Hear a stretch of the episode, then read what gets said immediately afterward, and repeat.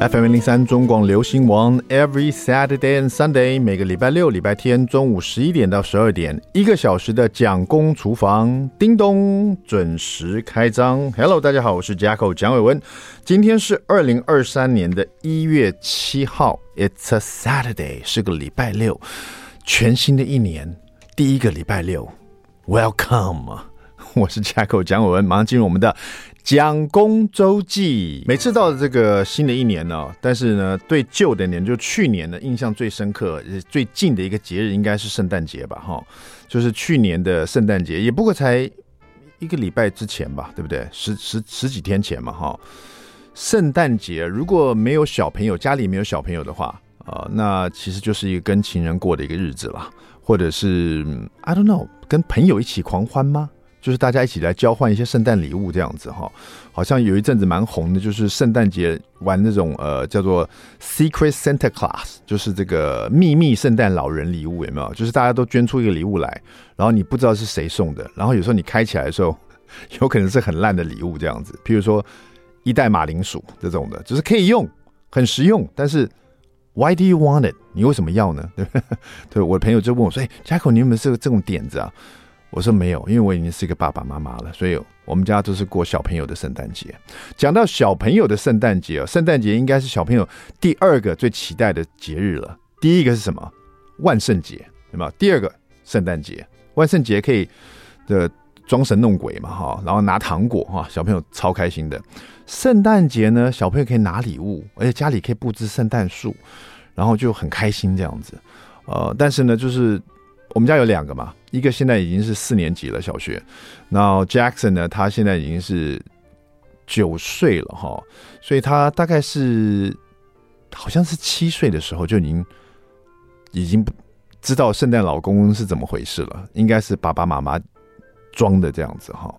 那正好弟弟呢，我家小的儿子哦，今年就七岁了，我也觉得他已经充满了疑惑跟问题了，就在圣诞节的前一天呢、我们在弄圣诞树的时候，弟弟就问我说：“爸爸，那个圣诞老人他他怎么知道我要什么礼物啊？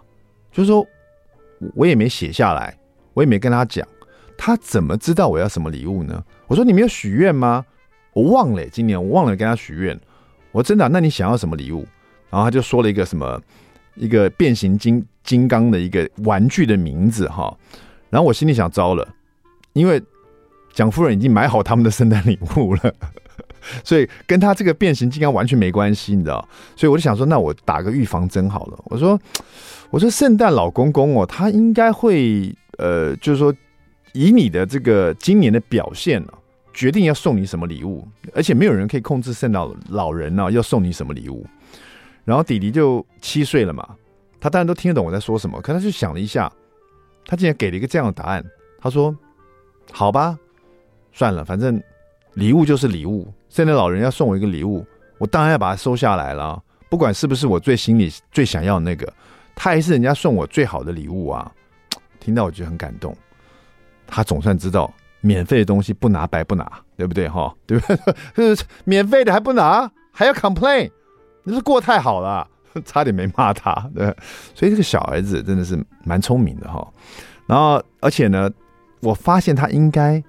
今年可能是最后一年相信圣诞老人了，真的，因为在圣诞夜的那天晚上哦，他又问我：“爸爸，哎，是冷不防的问我，爸爸，你是不是就是圣诞老人啊？”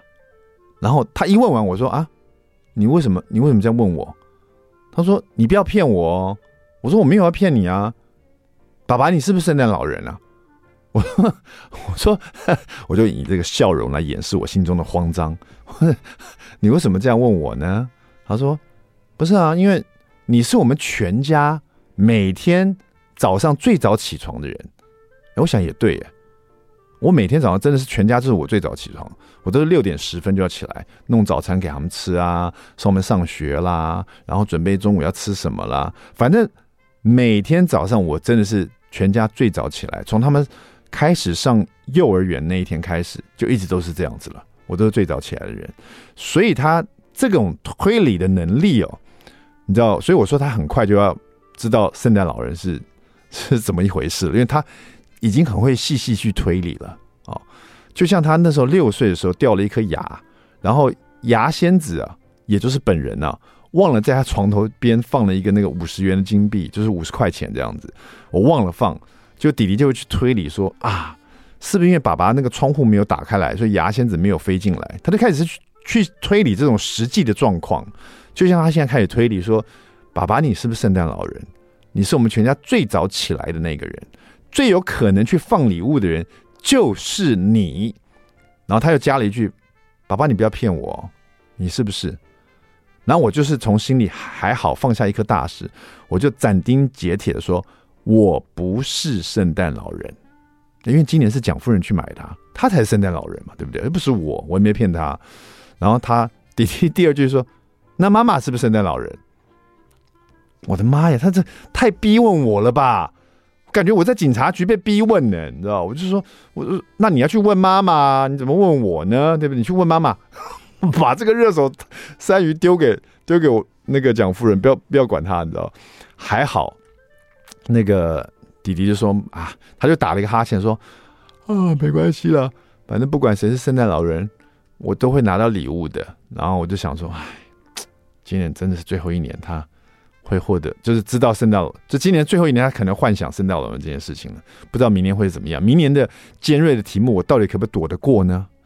我们明年再看看吧。哦，去年的圣诞节就这样安然度过了，他们各自拿到自己喜欢的礼物，虽然不是他心中所想的那个，但是他还是开开心心的。然后呢，这个弟弟呢，最后还说谢谢圣诞老人。然后呢，哥哥就在旁边看着我，喊妈妈这样子，但是也没有戳破啊，我们就等明年了。好了，稍微休息一下下，待会马上回到蒋公厨房。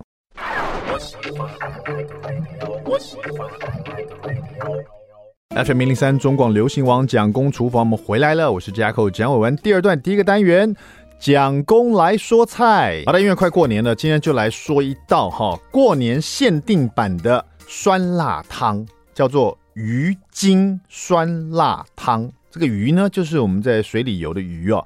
金是黄金的金呢。鱼精酸辣汤这是什么样的一道料理呢？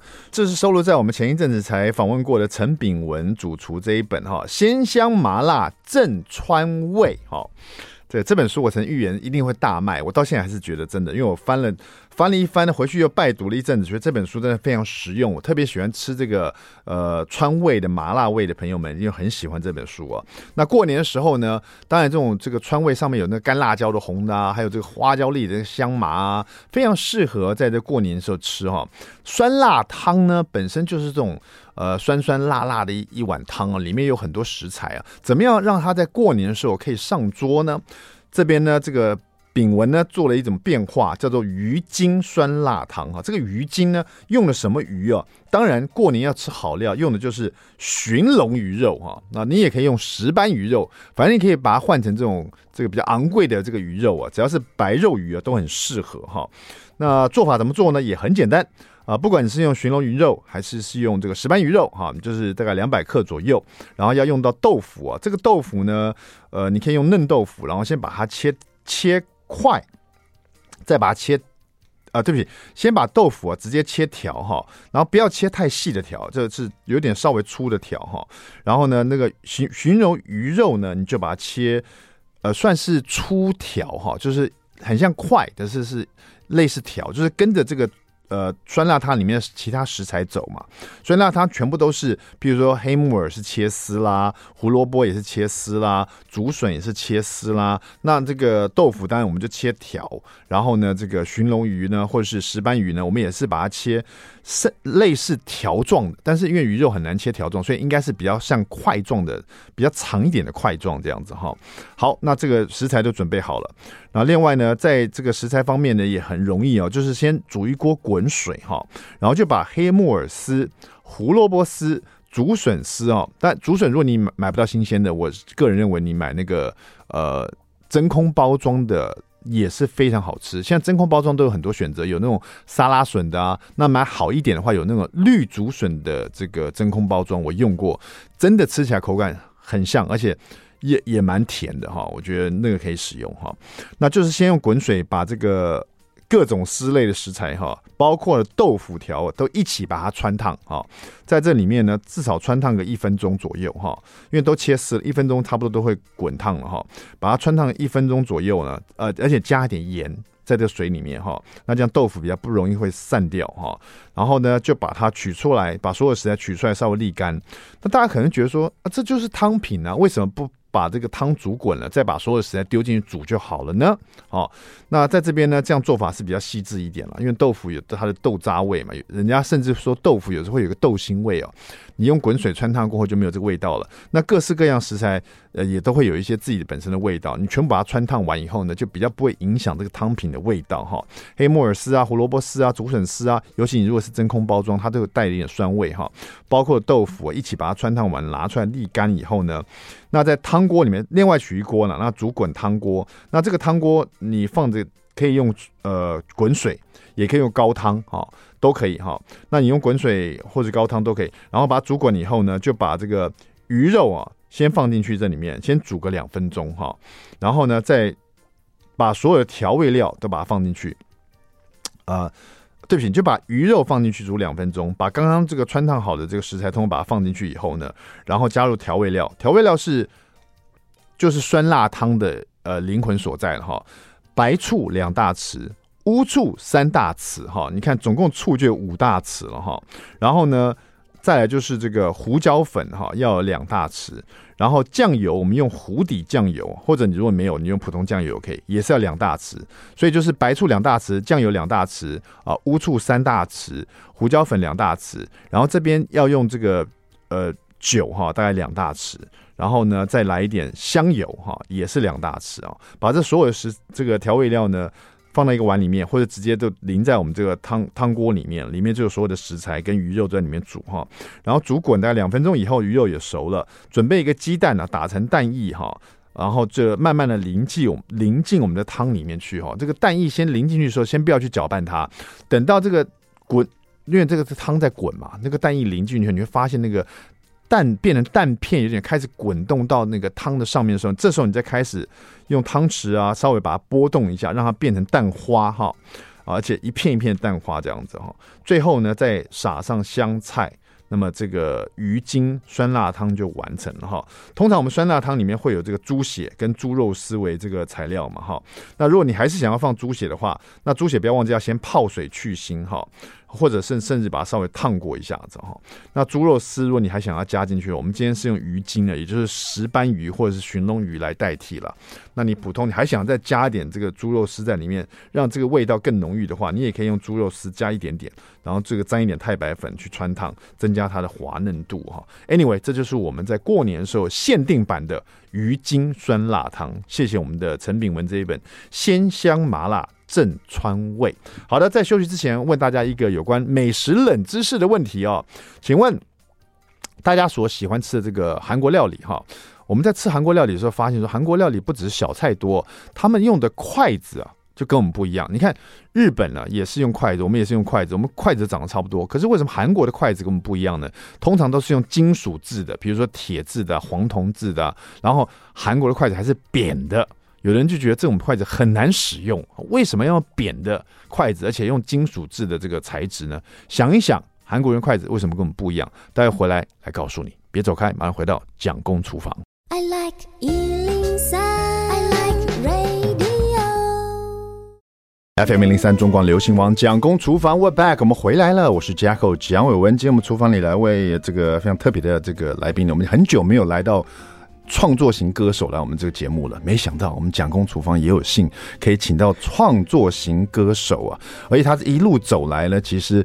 蛮多人觉得说啊，他真的充满了不同的经历啊。其实他出道的时候好像是一个演员的身份啊，他自己本身也是科班系的，但是他内心有这个小宇宙，一个梦想，希望自己呢可以完成自己当创作型歌手这个一个一个旅程哦。而且他不是只是想而已啊，他累积到现在已经有五百多首自己的创作歌曲了。那么是在今年六月份才发行第一张这个单曲的时候啊，二零二二年了，二零二二年发行第一张单曲这样子。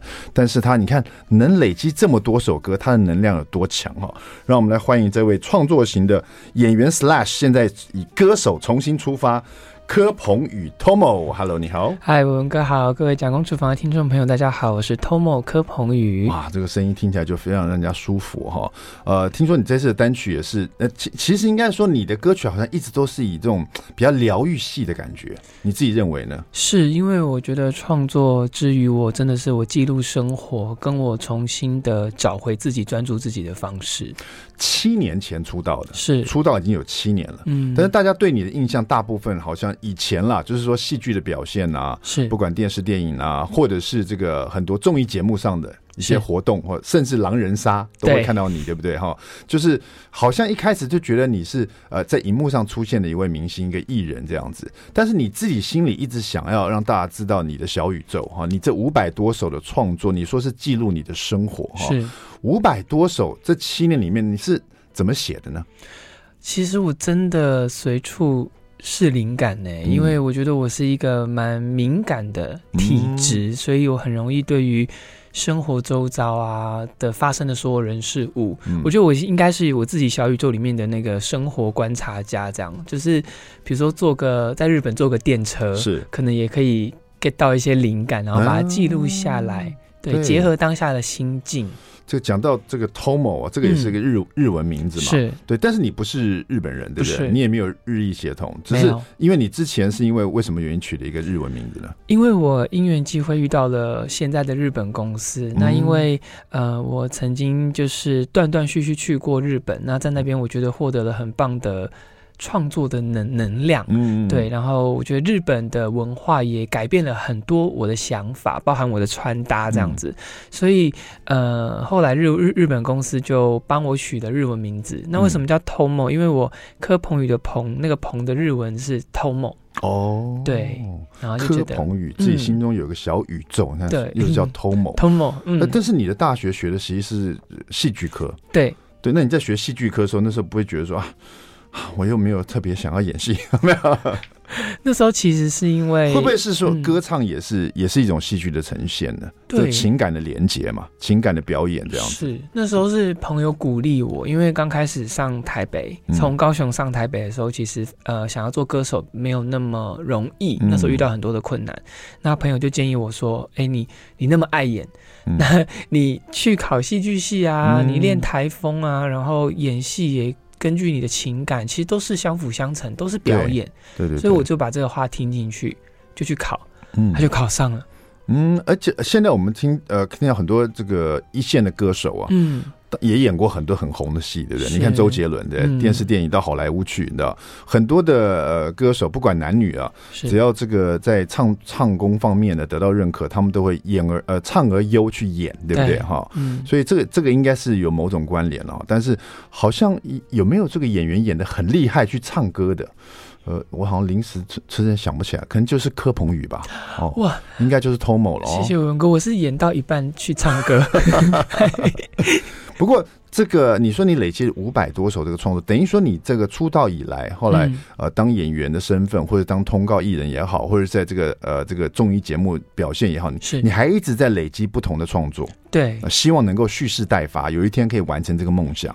对，那真正让你决定说啊，我今年就是二零二二年了、啊，嗯，呃，我决定出我单曲，我决定在这一年，呃，让大家知道。我想要做的真正我的梦想是什么？嗯，其实能够呃开启这个歌手身份的起源，是因为二零一九年的时候，我卖出了我人生第一首歌。嗯，对。然后因为在那之前，其实也是有跟版权公司合作，那也也是在适应这个市场的需求。嗯，对。那二零一九年，我觉得对公司来说是一剂就是强心针，这样让让他们觉得说，哎。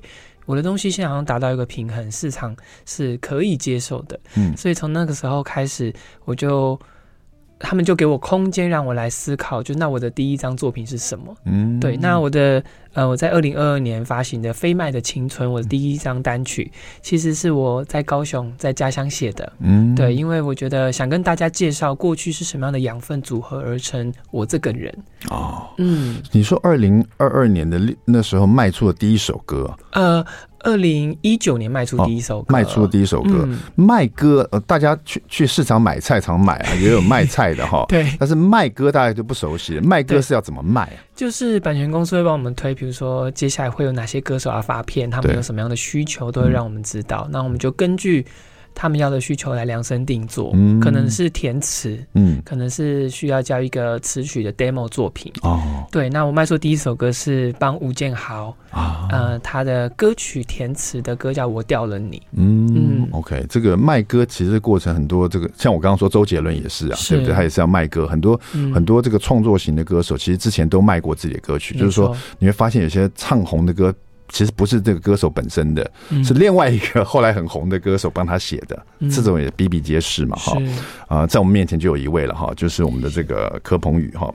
那刚刚在广告之前呢，问大家一个冷这个美食冷知识哈，顺便也来问一下我们柯鹏宇，因为我看你的脸书你也蛮喜欢 K-pop，就是这个韩国音乐的哈，对，来问你一下有关韩国的文化好了，好不好？好啊。好，那个我们刚刚在广告之前问大家说，大家在吃韩式料理的时候，是不是发现到韩国的筷子跟我们其实有很大的差别？是，第一个它是铁做的啊，第二个它是扁的，嗯，那就是有时候觉得很难用嘛，你知道吗？拿起来非常不方便。对，然后 它它又就是说很奇怪，又重，对不对？为什么韩国人喜欢用这种铁的筷子，又用扁的？你觉得是为什么？那这一题呢？是这个是算是呃素养题啊，就是你自己去想一想，你觉得为什么没有一个选择那个方向哈？我我我我有想到两个层面，嗯，刚刚第一直觉想到是炸酱面，跟炸酱面有没有关系啊？跟炸酱面，你说可能是跟他吃的食物有关系？对，因为因为比如炸酱面它是要拌嘛，然后你拌的越均匀，其实越好吃。所以我在想说，那个扁平状的形状是不是呃比较好拌？对。然后另外一个部分，如果刚刚说是素养的话，那这会不会就是以前那种，比如说什么皇家礼仪哦？比如说，因为他们也是有有王嘛，曾经有王的，所以可能贵族皇室的的使用的方式是可能用扁的比较难夹，会吃的比较慢，看起来比较优雅嘛。因为我自己是这样。哇，哎，你一次给了两个答案呢。如果这是素养题的话，哈，我可以给你至少。半分 没有，就至少一半对，因为这一题本来就是有正好有两个答案，而且这两个答案一个就是跟他们吃的食材有关，一个真的跟他们王室贵族有关。你怎么这么巧都碰到了？对啊，但是你的答案不是这么完全正确了哈。但是其实你真的都 touch 到了，很厉害啊！好奇，果然真的这韩国人为什么喜欢用扁的筷子，用铁的筷子来吃东西哈？是。不是跟炸酱面有关系啊，有一个说法是因为韩国人喜欢腌泡菜，哈，早年在腌泡菜，韩国人都要腌泡菜嘛，哈，他们的国民美食哈，他们腌泡菜都是一大块一大块放在瓮里面，埋在地底下封存的哈。哦，那取出来的时候，为了方便分食，你想那个瓮里面埋一大堆那个大白菜，对不对？对，怎么样才能把那白菜拿出来？就用这种扁的戳块戳进去哦，比较容易啊，把这个菜的梗的叶子啊，把它切开来。把把它或者把它提出来。如果你的筷子是像我们用，比如说木质的，或者是它这个材质地没那么硬的话，它戳进去拔出来就断掉了。好。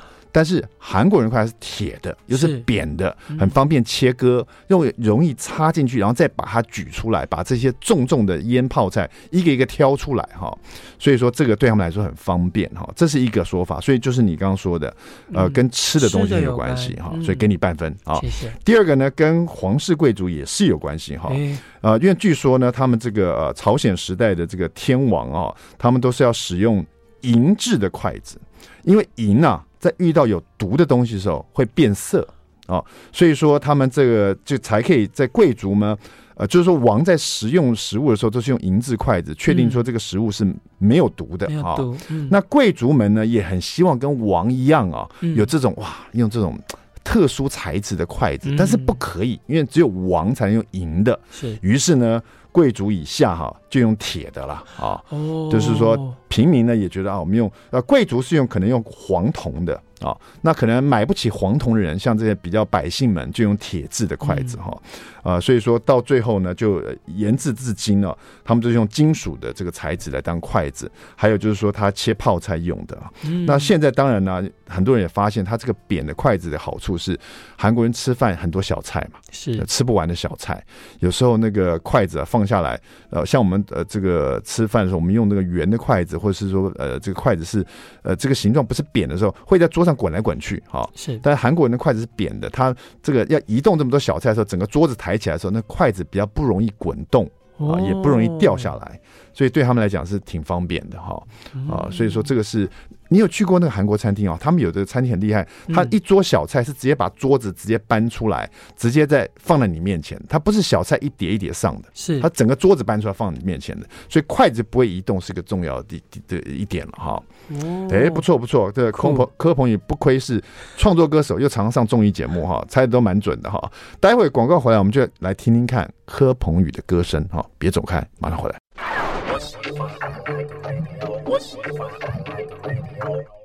FM 零三中广流行王蒋公厨房，We're back，我们回来了。好了，今天我们这个厨房里面邀请到是位创作型的歌手哈，柯鹏宇，等了七年了哈，总算这个在逐渐的。实现他的梦想哈，创作歌曲五百多首。今天要跟大家分享的这一首是他准备要发行的单曲啊，叫做《海绵》。海绵啊，我们就请他清唱。创作歌型的歌手就是要清唱，好，没有调音，没有任何的东西，就是我们听他的这个嗓音，你知道吗？全部特效关掉，最给我最干的声音，最干的声音。对，我们也没有特效，因为我我们不是音乐脱光光啊，不是我们不是音乐听光光。好了，我们来这个听听看柯鹏宇的歌声。海绵，请你拧干我的泪，别让难过被发现，然后带走你的一切，叫我忘却所有的夏天。哇！情感很丰富哎，哇！海绵，嗯，这是你写的，是我写的。这首歌，你的歌声就充满了情感的感觉。那疗愈系的歌手就是这样子哈。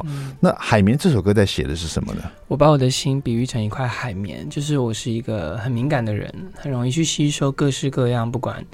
适合或不适合自己的养分，嗯，那有的时候会承载太多，把自己搞得很复杂，嗯，对，所以用这首歌来提醒自己，也想要鼓励跟我一样在面对这样的状况的人，嗯，我们把那些东西都过滤掉，然后专注在自己的本质。不错，我觉得创作型歌手有时候啊，他们歌唱的时候就觉得嗯好听，可是听完就忘了那个旋律哦，是，因为毕竟有时候创作这个事情是蛮。主观的啊，对，但你这首歌的旋律很容易让人家记住哦。然后呢，呃，歌词这个“海绵”这个词，我想大家也很，就是说可以能够感受到你的意思，因为有海绵嘛，对，人都是这样吸收各式各样知识，好的坏的哈，都变成自己的养分这样子哈。这首歌曲呢，你说在呃，也是会在二零，应该在二零二三年会发行嘛，对不对？在二零二三年的一月份，一月份，当时就可以看到这个。鹏宇在各大的节目中啊演唱这首歌了，是啊、呃，那接下来会有什么样的这个？因为发单曲了，是的，开始在朝你这个歌手创作型歌手的这个梦想铺路前进了。对，对自己有什么样的其他的这个期许，或者是什么样的计划，你要一一去实现呢？就是接下来，呃，也有正在做的歌曲，要继续跟大家分享我的音乐旅程的歌曲。嗯、所以今年的重点目标还是会持续放在音乐上面。我觉得透过真的我累积很久很久的故事故事，然后去无存菁这样，嗯、然后跟大家分享。那也很期待，就是可能每一首歌发行的时候，无意间你可能在广播听到了，在 YouTube 看到了，嗯、然后可以对照每个人自己当下的心境，然后我觉得如果可以成为呃一些人回忆里的一部分，我觉得那。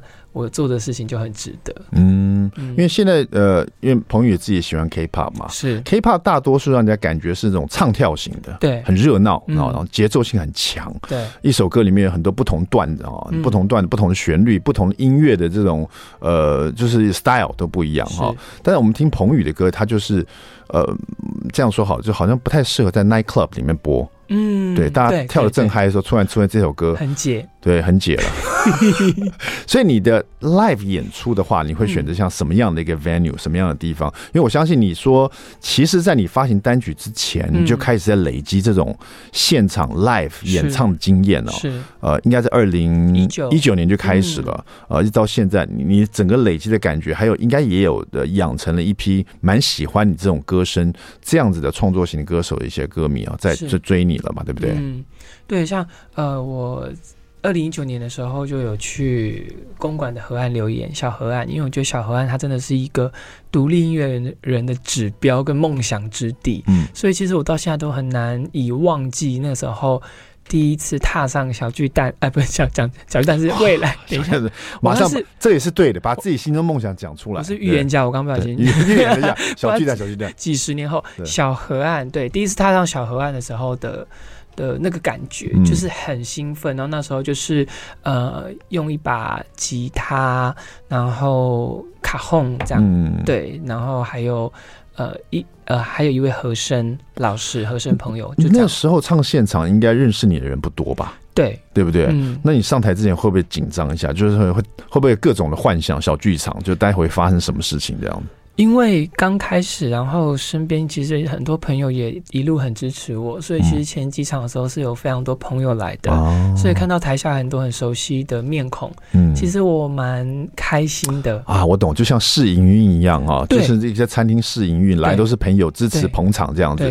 有时候试营运试到后来就 就不开了，因为 朋友吃完以后给太多的意见了，就不好就不要了。但你可以看到鹏宇呢，他从二零一九年试营运到后来，真的现在呃往。自己的梦想前进了，是代表口碑真的是非常好。大家刚刚也听到，完全没有任何的这个效果音效，直接清唱。我想你对他的嗓音呢、喔，应该会觉得，哎、欸，这个辨识度非常高。是、喔，下次你可能又听到这个嗓音，就啊，我我听过。在蒋公厨房，嗯，柯鹏宇啊，这个是 Tomo 啊。像刚伟文哥说，那个我的声音听起来好像要感冒没感冒。对对对这就是我的特色啊，超级适合这三年我们的疫情之下的情况。每每个歌手其实都都都都出现这种嗓音了 哈。对对对。哎，想到这个小巨蛋能站上的话，真真会是你最终的目标了。哇。不敢想啊！我刚刚怎么会这样脱口而出？是不是太放松了？口不择言。这这很重要哈。彭宇讲到现在，呃，七年出道到现在，因为我们是讲公厨房，讲了大大部分都有关美食啊，所以才刚刚跟你分享这个美食冷知识哈。当一个歌手，当个艺人啊，在这个饮食方面其实还蛮注重的。我们韩国来讲，他们 K-pop 叫做叫做这个呃体重管理嘛，身体管理这样子。你自己本身在这方面有什么有没有什么小的秘诀？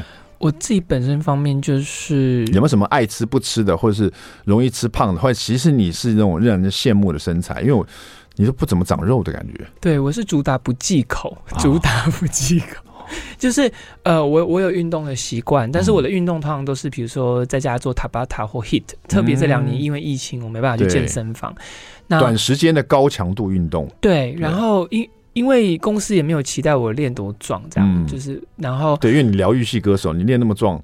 很奇怪，会失焦，对，会失焦，会失焦。对，今天在瞪我，不知道为什么，然后找借口自己不想练。对，所以但但我运动的原因，就是因为除了代谢身体嘛，然后跟就是呃唱歌有关系，所以嗯、呃，我其实是真的没有办法忍受自己不吃东西，或者是就是我太爱吃东西了，所以我一天三餐，然后至少一餐一定要有饭。是，就是标准南部人这样。嗯，对对，高雄人嘛，对不对？对。大家广告回来，因为我们也快过年了哈。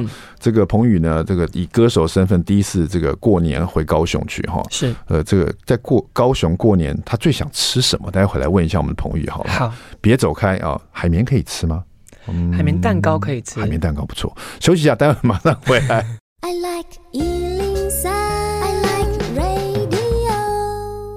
FM 零零三中广流行网蒋工厨房，我们回来了啊！常常有人问我说，呃，这我在出这个料理书的时候，这个呃，这个出版社都说，Jacko，你从你这个喜欢做料理里面挑出一百道来，我们来出一本书。我觉得好困难哦，因为一百多好多，哦，但是彭宇他有五百首歌，他只挑了一首哈，就挑这种海绵哈。嗯、今天我们访问是这个柯彭宇哦，Tomo，他是创作型歌手，写了五百多首的这个创作歌曲哦。是里面呢，他挑了一首海绵，嗯，为他的这个算是出呃，算是出到第二首单曲了哈。是为什么挑这首歌？在五百多首歌里面怎么挑的？这应很困难吧？